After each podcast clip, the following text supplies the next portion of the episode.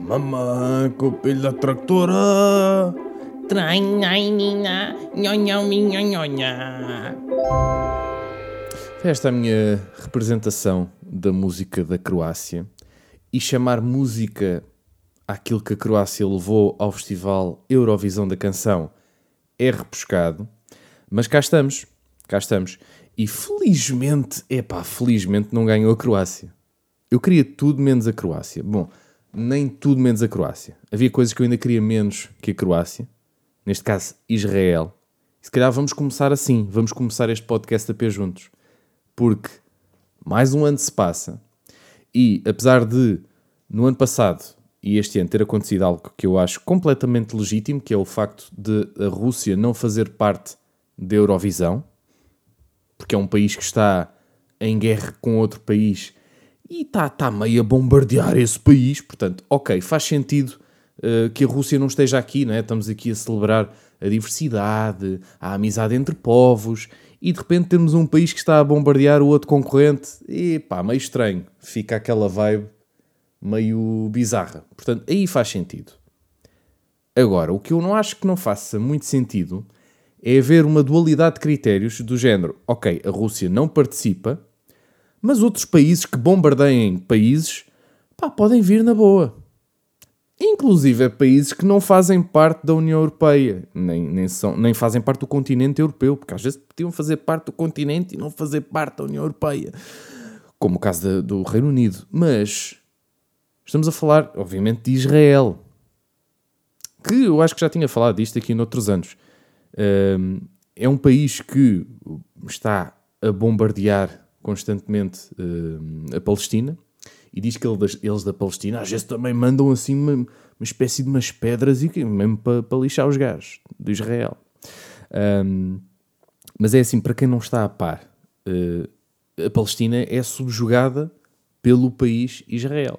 A Palestina é um Estado que não é completamente livre. As pessoas que querem visitar a, Palestina, por exemplo, têm que eh, legitimar a sua ida, têm que justificar a sua ida, enquanto turistas têm que, por exemplo, apagar qualquer registro fotográfico que façam uh, dentro do território palestiniano.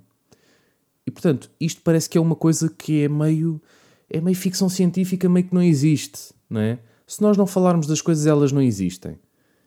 E portanto, aqui faz todo o sentido então Israel fazer parte da Eurovisão, um país que nem sequer faz parte da Europa, um, e outros países que bombardeiem países, aí já não.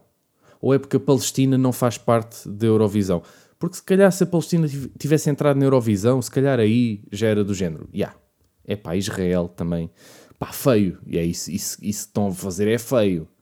Agora, como a Palestina não é bem aqui, é pá, é lá para longe, é os, os monhês, ou lá o que é, a gente nem conhece bem a Palestina. Portanto, nem, nem queremos saber.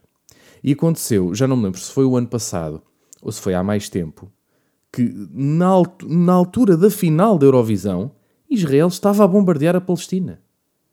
E ouvi dizer, ainda não fui confirmar, porque, e, lá está, nos meios de comunicação tradicionais essa notícia também não vem espelhada, portanto, eu não vou pôr aqui as minhas mãos no fogo com informações que não, que não disponho, mas chegou-me aos ouvidos que este ano tinha acontecido exatamente a mesma coisa no dia da final do Festival da Canção, Israel fiu, a mandar cenas para a Palestina.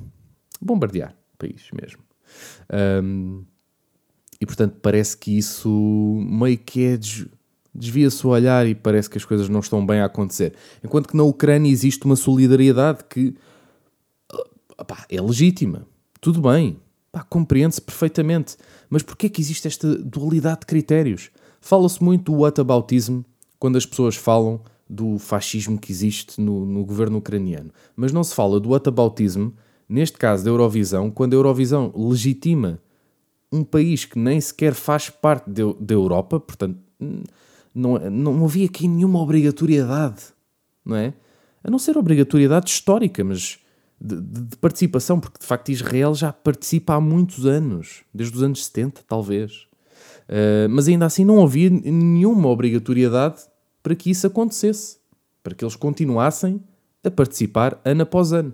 E o que me choca mais é, é, é por exemplo, nós uh, sermos solidários com a Ucrânia. Aliás, a votação do público em Portugal deu 12 pontos à Ucrânia. Foi meio um ponto por pena. A música não era assim tão boa. Não era péssima, não é? Não estou a dizer que não valia um pontinho, dois, três, vá, cinco. Um, mas nós demos 12 pontos à Ucrânia. 12. Meio voto por pena, não é? Não era assim tão genial a música de, da Ucrânia, que merecesse os 12 pontos do voto popular.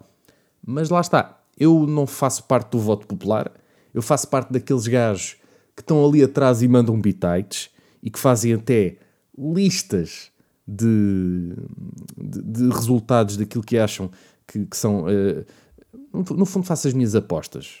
Só não é a dinheiro, não é? Faço uma espécie de previsão do que é que vai vencer o Festival da Eurovisão e depois uh, não acontece rigorosamente nada. Uh, sigo a minha vida porque eu de facto acertei no top 2. Eu acertei nos dois primeiros. E portanto já fico contente com isso. Fico contente também quando prevejo que uma mimiquete vai ficar no, na tabela da esquerda, que é os 13 primeiros. Fiquei triste neste caso porque não ficou. Uh, achava que iria ficar bem mais acima, mas depois vendo também as atuações todas na Eurovisão, de facto, uma pessoa olha para aquilo e é tipo: é pá, de facto está aqui muita coisa a acontecer, muito, muito show-off, muito arco-íris, muito, muito, muito LED wall com, com vídeos das próprias pessoas que estão no palco. Eu achei meio bizarro porque foi uma tendência este ano que é as pessoas estão no palco e atrás delas está um LED wall gigante com eles próprios a aparecer. É pá, não faz sentido. Pá, metam outras merdas, não, não metam a vossa cara em grande, não é? Olhem, a Lorraine não fez isso, o gajo do chá chá chá não fez isso, não é? E estão lá no top, pá. Por acaso já não me lembro se a gaja de Israel fez isto. Uh, agora, lembro-me também de um momento muito giro. Quando estamos na parte das votações e está a Polónia, é? o júri da Polónia, a mostrar as suas, as suas votações e a, a senhora faz um, um apelo emotivo uh, que todos se unam em volta da Ucrânia, vamos apoiar a Ucrânia. Ela tinha até um coraçãozinho ao seu peito com a bandeira da Ucrânia, mesmo ali Eurovision Officials of the 2023. Tudo bem, porque este ano era o ano da Ucrânia e, e de facto estava ali com o símbolozinho ao peito, mas foi aquela que foi a única pessoa do júri que fez uma maior menção de apoio à Ucrânia. E foi engraçado porque ela acaba no final por dar os pontos, né? aparecem os, os pontos que ela deu, e os 12 pontos vão para Israel. Ah, giro, giro. Como diria Renato Alexandre, bué simbólico, aliás. Um, e gostei, gostei, foi para mim o momento da noite, né? o momento em que estamos ali solidários com um povo que está a ser atacado e vamos dar os 12 pontos a um povo que ataca outro. Giro. Caso gostei, foi giro.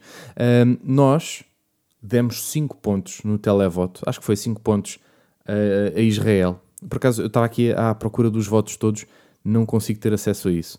Um, sei sim é que, de facto, Israel teve sempre uma grande votação e teve 12 pontos por parte de alguns países, uh, diga-se, uh, não, foi, não foi caso inédito um, o caso da Polónia. Uh, portanto, deixa-me ver se eu vejo aqui, eu acho que eu tinha visto isto aqui, alguns. lá está, Israel recebeu 12 pontos da Arménia, do Azerbaijão, da França, de Itália e da Polónia. Isto a nível do júri. Recebeu também 12 pontos no televoto da Arménia, do Azerbaijão, do Chipre e do resto do mundo, que é uma cena nova que inventaram este ano, que eu acho que é, é giro, não é? Para quem não faz parte da Europa também participar na Eurovisão, acho isso interessante. Mas de facto, este voto do resto do mundo os 12 pontos irem para Israel é também um bocadinho simbólico. Uh, gostava de saber também, mais concretamente, por país, quem é que votou em quê? Bom, já sabemos em quem é que votaram os Estados Unidos, mas isso são outras questões. Um, eu acho sinceramente que Portugal merecia mais. Uh, não era daquelas pessoas que achava que Portugal vai vencer este ano. Não, claramente não. Claramente não. Havia aqui fortes candidatos e, e de facto aquela questão de, das casas de apostas influencia sempre um bocadinho o voto. Influencia sempre um bocadinho o voto.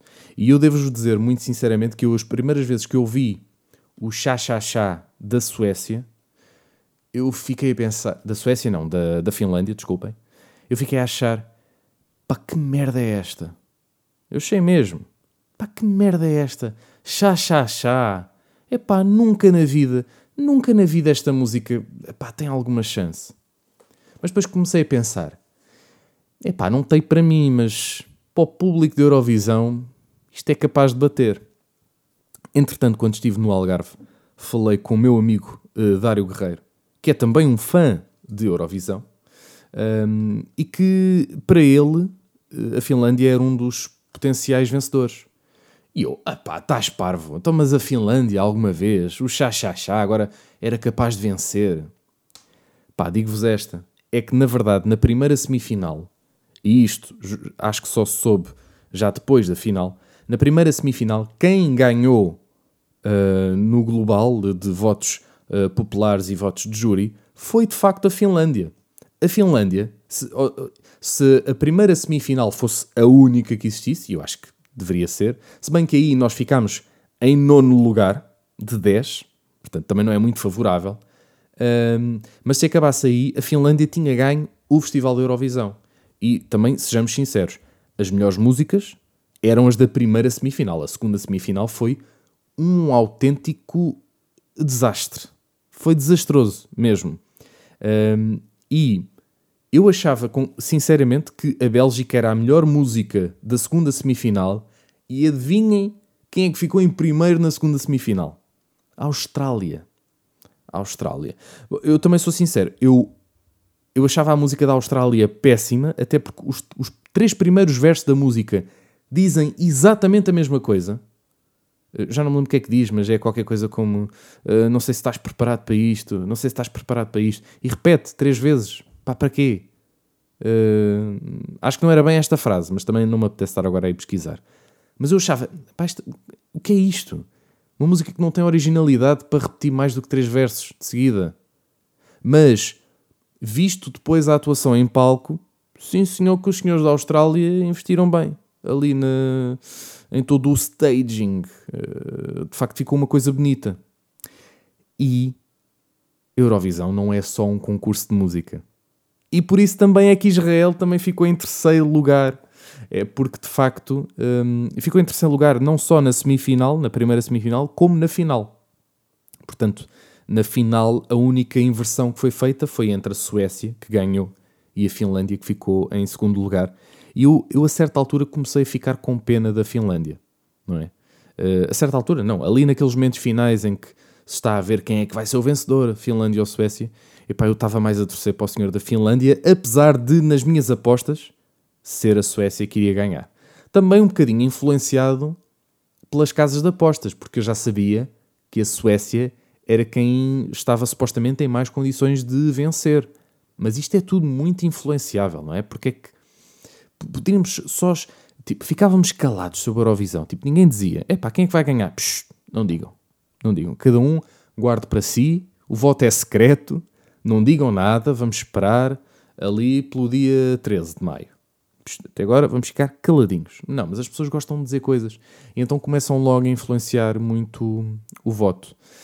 Um, mas lá está. Eu acho que a Suécia foi uma boa vencedora acho é que, lá está, eu partilho um bocadinho a opinião de Mimiquete, não é? Também, né, de repente, não havia mais ninguém assim interessante para vencer, né? Tinha que ganhar uma senhora que já ganhou aquilo, pá. Então, até, até parece que a senhora, que, que a Lorine precisa daquele empurrãozinho para a carreira. Não precisa, pá. Não precisa. Deixem lá ganhar um, um rookie, pá. Deixem ganhar o, o Karija, ou, ou, lá como é que se chama, Karja, o senhor da Finlândia, pá. Eu acho que tanto estava a torcer por ele já. Eu reparei ali na atuação que ele tinha ali um, um certo grau de, de autismo. Uh, porque o autismo é todo um espectro, não é? Portanto, não, não poderei dizer que ele é autista, não, não, sou médico, mas notei ali qualquer coisinha ali na, na cara dele que Não sei, soou-me, soou-me a, mas também não quero estar aqui a ofender ninguém, que há pessoas que se podem ofender com, com estas coisas. Mas, apesar disso, não era um voto por pena. O caraças da música fica de facto na cabeça. Eu, a primeira vez que ouvi, pá, não gostei muito. Depois tive aquela conversa com o Dário, fiquei a pensar, pá, mas será que, não é? E depois comecei a ouvir uma terceira vez, uma quarta, uma quinta, e à medida que ia ouvindo mais vezes, principalmente, não, não ouvi assim tantas vezes fora das atuações, mas vi na primeira semifinal e fiquei com muito mais vontade de, olha, sim senhor, fiquei com o raio da música no, no ouvido. A verdade é essa, digo-vos esta. Ainda fiquei assim uns dias a pensar no chá chá chá. Hum, olha, soa-me bem. E na final já estava com aquela coisa do chá chá chá. Giro. E tem uma atuação, epá, muito engraçada. Se não viram, pá, vão ver, pesquisem. Chá chá chá, Finlândia. E tem até um senhor lá no meio do, dos bailarinos que parece o Joaquim Monchique. Eu não sei se vocês repararam nisto, mas eles, os bailarinos, tinham uma dentadura postiça, que eram uns dentes muito grandes e muito brancos. Uh, e um deles fazia-me lembrar o Joaquim Monchique. O Joaquim Monchique tem aquilo, mas é, é mesmo dele. Né? Ele também tem assim uns dentes muito grandes e muito brancos. E a cara era muito parecida com um dos bailarinos. Uh, portanto, eu estava a torcer também pelo Joaquim Monchique, apesar do Joaquim Monchique não fazer ideia que aquilo estava a acontecer, muito provavelmente. Em quarto lugar ficou a Itália e vamos lá perguntar porquê? Mas porquê? Porquê? Porquê coisa? Eu, eu não sei. Uh, ele, o Galopim, o Nuno Galopim, o senhor, doutor Nuno Galopim, disse na, no início do programa, da final, que a, a Itália tinha ganho um prémio qualquer de composição. E eu acho que isso pode ter influenciado um bocadinho. Não sei, não sei. Eu acho que se calhar o júri que votou na Itália, que foi principalmente quem deu mais votos à Itália, foi o júri, uh, eu acho que ficou um bocadinho influenciado por isso. Porque, de facto, depois o público não deu assim tantos pontos à Itália. Deixa-me ver se eu consigo ver aqui. O júri deu 176 pontos. Ah, não, ok, não, mentira. O televoto deu tantos pontos quanto o júri. Desculpem, não, estava-vos a mentir. Só que em, em, em, termos de classificação ficou um bocadinho mais abaixo. Ficou em sexto lugar, enquanto que no júri ficou em terceiro lugar. Mas eu fiquei bastante surpreendido, porque não é que a música fosse má, mas acho que o senhor estava ali super nervoso. Para uma pessoa que já esteve na Eurovisão e acho que até ganhou, uh, estava ali com muito nervosinho. Era uma música bonita, fica no ouvido. É uma boa música para passar na, na rádio, não é? Uh, é italiano, que é sempre aquela língua que é, é charmosa, não é? Portanto, logo aí é meio batota.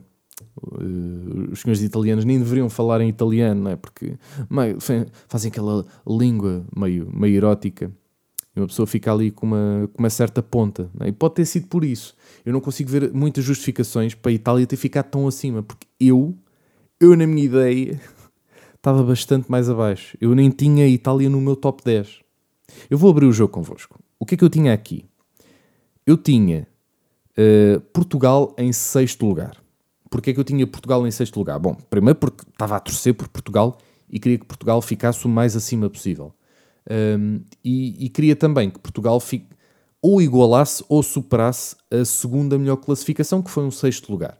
A primeira, a melhor classificação, como todos sabemos, foi um primeiro lugar com o Salvador Sobral. Mas a segunda continua a ser a Lúcia Muniz com O Meu Coração Não Tem Cor, de 1996. Eu não estou a ler isto de lado nenhum, eu, eu sei isto de cabeça, ok? Eu tinha 4 anos quando isto aconteceu.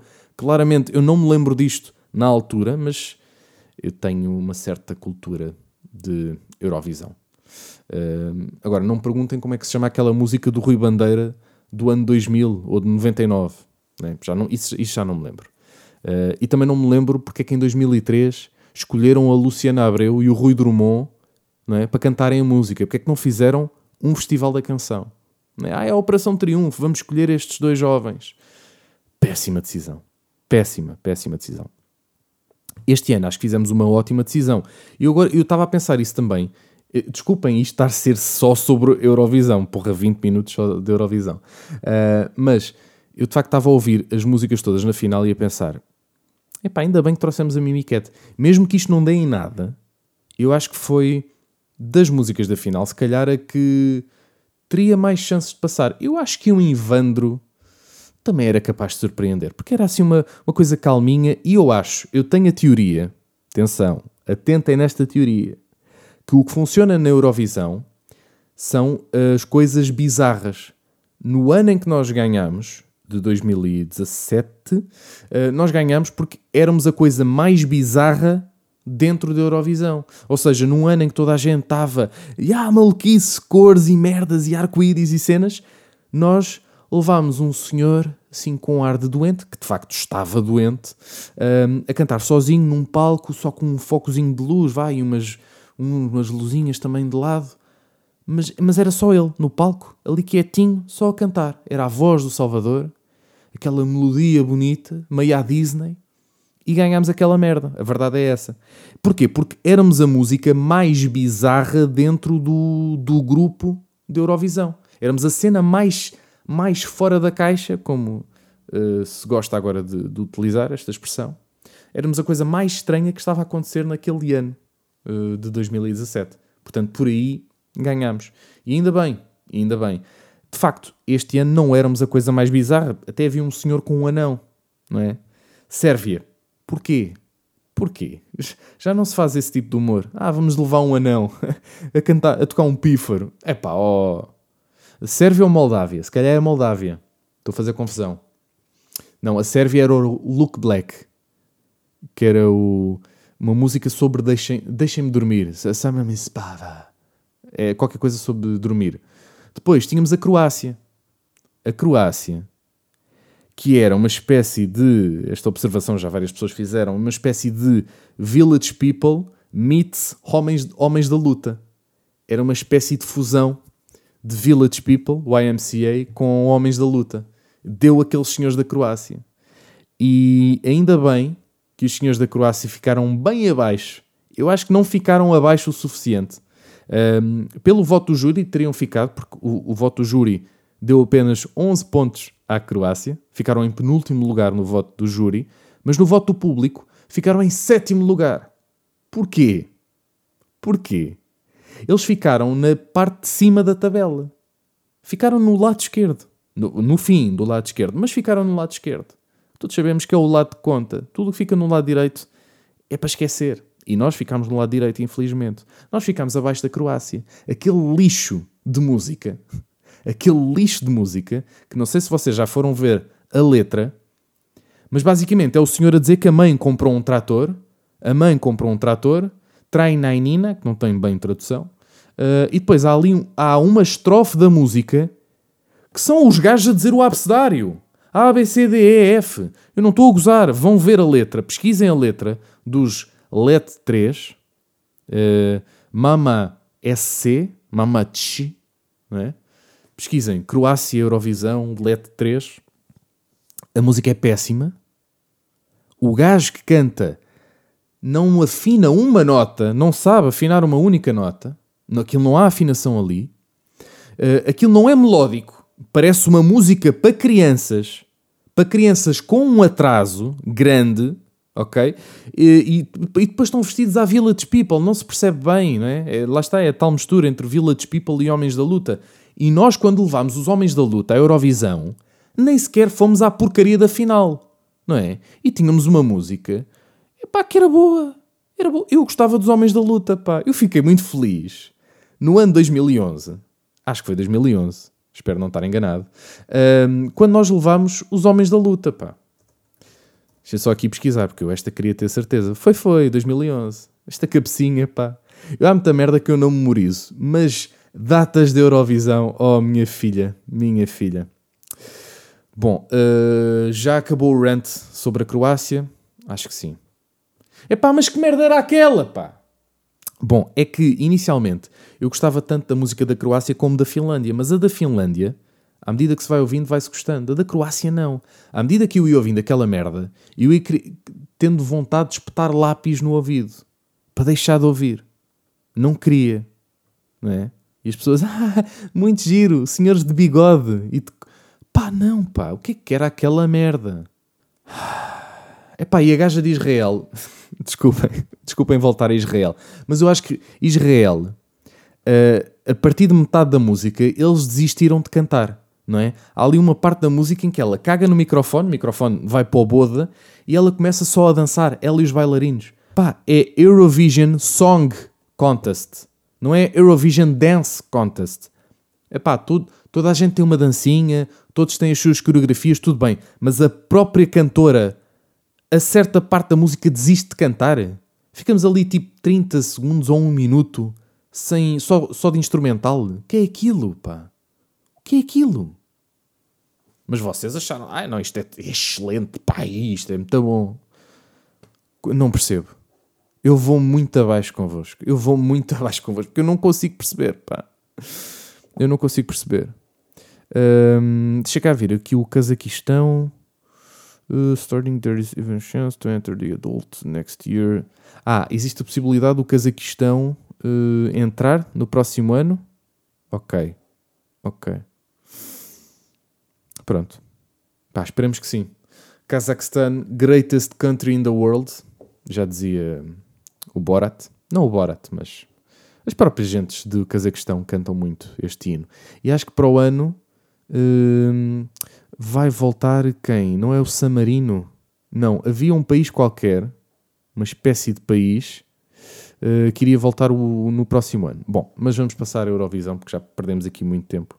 Uh, eu, eu achava que a Albânia ia perder, portanto, houve aqui muita coisa errada. Né? Achava que a França ia ficar no top 5 porque a música é bastante boa, mas de facto eles foram mesmo a franceses, arrogantes como só eles sabem ser, e foram eh, Vive la France, não sei o que da música, que eu nem me tinha percebido. Eu só me apercebi quando na Eurovisão a senhora aparece com uma bandeira gigante da França no LED wall e eu pensar: é pá, ó filha, para quê?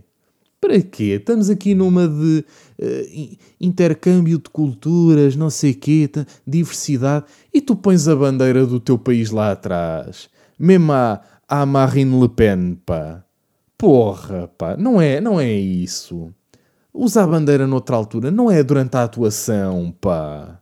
É que a gaja tinha uma música boa, eu adoro a música da França. Para mim, pá, top 3. Eu pus no top 5. Mas hum, lá está, pus no top 5 depois de ter visto a atuação também, porque para mim era top 3. Uh, e eu não tenho aqui no meu top 5 um, Israel. Tenho em quarto lugar o, a Bélgica, do Gustav, Achei que iria ficar muito mais acima, não sei, pá, achei que o público de Eurovisão iria gostar do Gustavo. E em terceiro lugar tinha a Alessandra da Noruega, que ficou em quinto, portanto acabou por ficar no top 5. Portanto, aí uh, acertei em pelo menos uh, eh, 3 de 5 para o top 5, sendo que os dois primeiros acertei.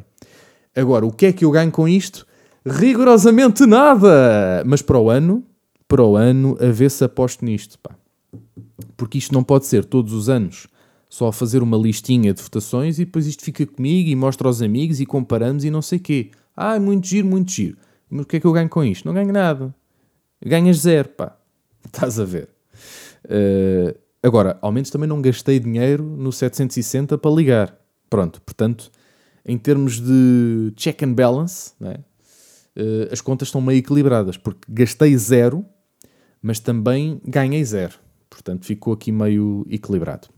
Uh, queria só deixar aqui uma pequena observação, sim, um en passant, uma coisa muito, muito ao de leve. A nova lei anti-tabaco, que basicamente proíbe as pessoas de fumar em vários espaços. Epá, eu, eu muito sinceramente, eu, eu acho que é daquelas coisas que está a criar muito, muito sururu agora neste momento, mas daqui a uns tempos as coisas vão mudar e nós vamos estar tipo, olha, ainda bem que se mudou. Uh, porque antigamente fumava-se em muitos sítios, fumava-se em restaurantes, em locais de trabalho. E de facto, hoje em dia, as pessoas que presenciaram muito esses, esses tempos, eu já não presenciei tanto, não é? Sou de uma geração que também já um bocadinho, que já beneficiou um bocadinho dessa libertação do tabaco, mas conheço muita gente que trabalhou durante muitos anos numa altura em que toda a gente fumava dentro dos locais de trabalho Epá, e ainda bem que hoje em dia isso não é permitido, não é? Um, supostamente esta nova lei do tabaco serve para estimular as pessoas a deixarem de fumar. Agora, eu não sei até que ponto é que isso vai ter uh, grandes efeitos práticos. porque há, muita gente que certamente poderá fumar menos, porque agora não podes, tipo, não podes estar à porta de um restaurante a fumar sequer. Uh, não podes fumar, uh, ou não poderás fumar uh, a, a, longo prazo naqueles sítios onde, onde havia extratores de fumo, ou mesmo em alguns bares, em alguns não, em todos os bares, em todos os espaços fechados vai ser proibido, proibido o fumo, vai até ser proibido em algumas esplanadas, se não em todas, eu acho que é mesmo em todas. Uh, e portanto há, há, uma espécie de proibição tipo, em todos os sítios onde vocês possam estar com outras pessoas, vai ser proibido fumar. Eu não sei se nas praias, por exemplo, vai ser proibido fumar. Mas mesmo aí às vezes chateava um bocadinho, não é? Uma pessoa está ali na praia e de repente vem um, uma onda de fumo e, e leva-nos o fumo para ali. Mas lá está, também é uma coisa que ah, eu acho que às vezes não podemos ser demasiado. Uh, não podemos ser mais papistas que o Papa. De facto, o tabaco faz mal à saúde, de facto. É, é bom uh, protegermos as pessoas do, do tabagismo, uh, principalmente aquelas que não querem fumar, Epá, mas eu acho também que não podemos tratar as pessoas como se fossem crianças, não é? Há supostamente países, eu acho que ou a Holanda ou os Países Baixos são. Não, os Países Baixos, não. Se calhar é a Polónia, eu confundo muito. São, são bem iguais esses países. Uh, mas há um país qualquer onde os maços de tabaco eram tipo 15 euros. Eu acho que isso poderia ser até um maior incentivo às pessoas deixarem de fumar do que propriamente uh, proibir isto em tudo o que é lado. Acho que pode ser um princípio e também não acho que seja assim tão mal. Acho que as pessoas vão acabar por se habituar e mesmo aquel, aquelas que querem mesmo fumar hão de acabar por fumar no outro lado. Mas pode ser que isto seja também um incentivo para aqueles nossos colegas de trabalho que às vezes, uh, em vez de estarem a fazer o seu trabalho, uh, estão mais preocupados em despachar-se dali porque querem fumar lá fora. Pá, pode ser, pode ser também aqui uma abertura para para novas coisas, não é? De repente, olha, aqui um aumento da produtividade dentro das empresas, porque já não é permitido fumar à porta da empresa. Pá, pode ser uma, uma cena refrescante, não é? pode ser uma ideia até positiva. Um, agora, lá está, eu sou um bocadinho contra este tratar as pessoas como se fossem crianças. Um, vai ser proibido vender uh, tabaco em espaços onde não é permitido fumar, que eu acho que é um bocadinho pá, é um bocadinho ridículo. E eu tinha feito uma observação durante esta semana que eu hoje irritei-me. Eu irritei-me com esta merda porque o, aquele jovem humorista, o como é que ele se chama? Pá, o Ricardo. Ricardo. Ricardo Arthur, qualquer coisa. É pá, mas o Ricardo, lá no programita dele, ele disse a mesma piada que eu disse no meu grupo de amigos, pá. Eu usei esta piada no meu grupo de amigos há dias, não é? O gajo baitou-me a piada que era uh, nas bombas de gasolina vai ser uh, proibido uh, vender tabaco, porque lá está, é proibido vender tabaco em sítios onde não é possível fumar, mas o que também se vende nas gasolineiras são preservativos. E que eu saiba, né? Bom, fiquei indignado porque o gajo roubou uma piada e agora nem me apetece, nem me apetece construir a piada, porque acho que vocês percebem. Né? Por acaso, na verdade, eu quando contei esta foi numa farmácia, nem, nem, foi, nem foi propriamente numa bomba de gasolina, mas tudo bem. Uh, mas o, a ideia da piada está lá, né? portanto, o gajo gamou-me, gamou-me a piada. Vocês nunca fizeram sexo no, no balcão de uma farmácia. Ah, pois é. Eu, quer dizer, eu falo por mim, eu por acaso nunca fiz, com vocês não sei, mas já agora podem mandar as vossas experiências, mandem o vosso mail para afmelão. Bom, e por falar em sexo, vem marotice aí. Não, uh, venho-vos falar de uh, gender reveal. É um conceito de festa a que eu estava pouco habituado, tendo em conta que nunca tinha ido a nenhuma, portanto estava zero habituado, na verdade. Uh, mas aconteceu-me este fim de semana uh, ir a um gender reveal, que era também um misto de baby shower, porque no baby shower é, é aquela altura em que as mães estão quase a ser mães e recebem muitas prendinhas, e naquele caso foi um gender reveal com baby shower, porque havia prendinhas para a criança. Porque eu acho que no gender reveal geralmente as pessoas vão lá só assistir, acho eu, ou se calhar também há prendas Bom, não sei. Mas um gender reveal, para quem não está a par do inglês, é a revelação do género do bebê.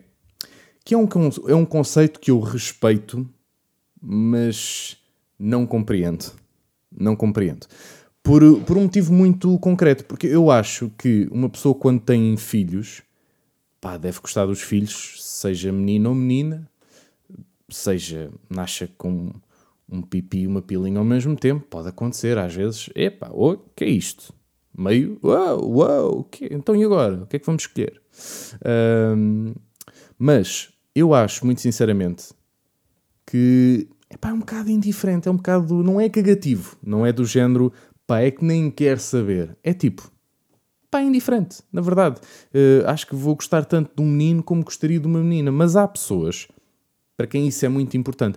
E eu não sei se é tanto para os pais em si, eu acho que é mais às vezes para, para pessoas mais antigas, para os avós, às vezes há mais essa tradição de, de querer saber, apesar de que na altura deles não havia gender reveal, mas acho que é uma coisa muito cultural, muito antiga, de querer saber se é menino ou menina. Um, toda a gente quer saber, aliás, quando nasce, mas só numa de curiosidade, tipo, ou de meter conversa. Então, é menino ou menina? Perguntaram-me isso quando eu fui tio. É menino ou menina? Tudo bem, não tem mal, não leva mal que me perguntem isso. Um, mas o conceito de festa de gender reveal acho estranho. Acho estranho.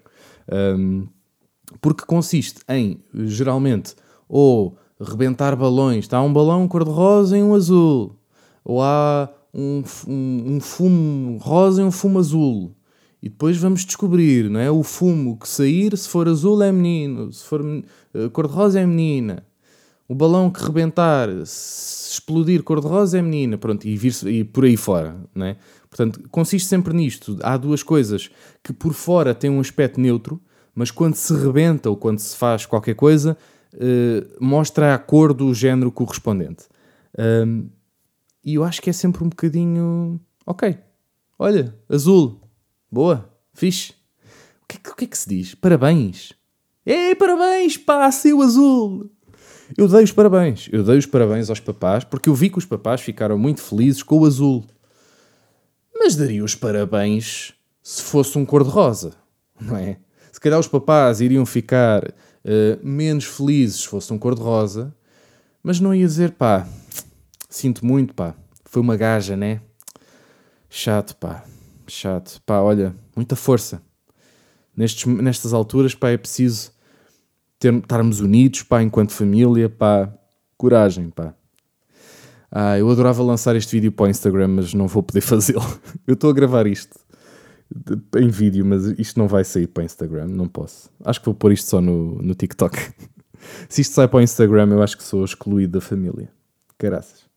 Uh, bom, mas, mas uh, de facto é polémico. Acho que foi de, é dos temas mais polémicos que eu trouxe aqui. Eu gostei muito de ter sido convidado, atenção, gostei muito da festa, foi muito giro. Mas lá está, eu acho que seria igualmente bom ser uma menina. Ninguém morria por causa disso. E depois dá-se os parabéns. Porquê? Né? Uau, conseguiste ter um menino? Boa, vais ter uma equipa de futebol. Agora, olha, já só te faltam 10. boa sorte, boa sorte aí em engravidares mais 10 vezes ou a teres gêmeos várias vezes. Uh, vai doer, mas é assim a vida. Uh, vale a pena o esforço depois no final. E depois há outra coisa que eu não sei elogiar grávidas. Uma coisa que eu percebi agora, percebi-me também quando a minha irmã teve o filho. Uh, eu, eu, percebo que é numa altura em que as mulheres estão mais sensíveis. Portanto, eu, te, eu tenho essa sensibilidade. Eu não sou um brutamontes. Eu não sou um grunho. Ok, eu sei que as mulheres têm mais sensibilidade. As hormonas, veem o seu corpo a transformar-se. Eu acho que nessa questão aí não há que. As mulheres não têm que temer. Acho que há alguns homens que têm assim uma atitude um bocadinho uh, machista, um bocadinho desagradável para com as mulheres, como se as mulheres ficassem feias por estarem grávidas. É tipo, não, é só uma protuberânciazinha que está ali na barriga. Podem ganhar um bocadinho mais peso, sim senhora, mas não passam a ser feias porque estão grávidas. Existe muito aquela coisa de, de alguns machos alfa que é, epá, esta tem bicho. que é uma coisa muito antiga, que usava-se muito antigamente, e às vezes ainda se ouvem assim alguns comentários desse género, pá, esta vem com bicho. Que pá? Sejam. anormais, pá. Tratem as mulheres com, com respeito. Acho que não custa muito, acho que é uma coisa tão simples. Eu, eu, eu acho que, sinceramente, eu fico muito comovido quando, quando vejo o milagre da vida. e não sou católico, atenção, mas acho que é uma coisa muito bonita, pá. O, o fenómeno da, reprodu da reprodução, pá, é uma coisa bonita de se ver. Uh, não é bonito imaginar, né? porque todos nós sabemos como é que as pessoas se reproduzem, não é? Estão ali a esfudaçar. Peço desculpa. Eu, eu, sinto que quebrei completamente aquele ambiente que estava a criar. Estava a criar aqui um ambiente fofinho e de repente usei o termo esfudaçar para a prática sexual. Enfim, perdi claramente todo o requinte que estava a ter. Acho que temos que terminar uh, urgentemente este podcast. Uh, só aqui mais com uma menção de respeitem as grávidas e não usem o termo esfudaçar.